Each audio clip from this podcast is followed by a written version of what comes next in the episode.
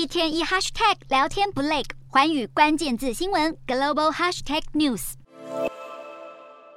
英国新国王查尔斯三世现在一举一动都更加引人关注。他几天前签署即位宣言，频频朝随从摆手，要对方把桌上的笔盒拿走。查尔斯这个摆手动作几次出现，马上引起了大众讨论。尤其他手指肿胀的问题存在多年，就连他本人都曾自嘲自己是香肠手指。不过，医学专家分析，国王的手指肿胀应该是因为年事已高，对健康不太可能构成威胁。比起查尔斯的手指，英国王室更加头痛的问题，绝对是女王的次子安德鲁王子。安德鲁卷进了一连串性丑闻风暴，被王室剥夺了所有荣誉军衔、慈善角色以及王室赞助。相比他兄弟姐妹都身穿荣誉军服为女王守灵，安德鲁是唯一只能穿着西装的王室成员，而且他的现身也引起了民众大声怒吼。安德鲁在此时重回大众视线，还有哈利王子与王室间闹得沸沸扬扬的嫌隙，都不免转移公众焦点。相较之下，现在是王位第一顺位继承人，又被授予新头衔的威廉王子继承了康瓦尔公爵领地，总共五点二万公顷，大约是两个台北市的面积。威廉不但收获了价值高达十亿英镑的土地，他的公众形象显然也比他的叔叔和弟弟都要稳定很多。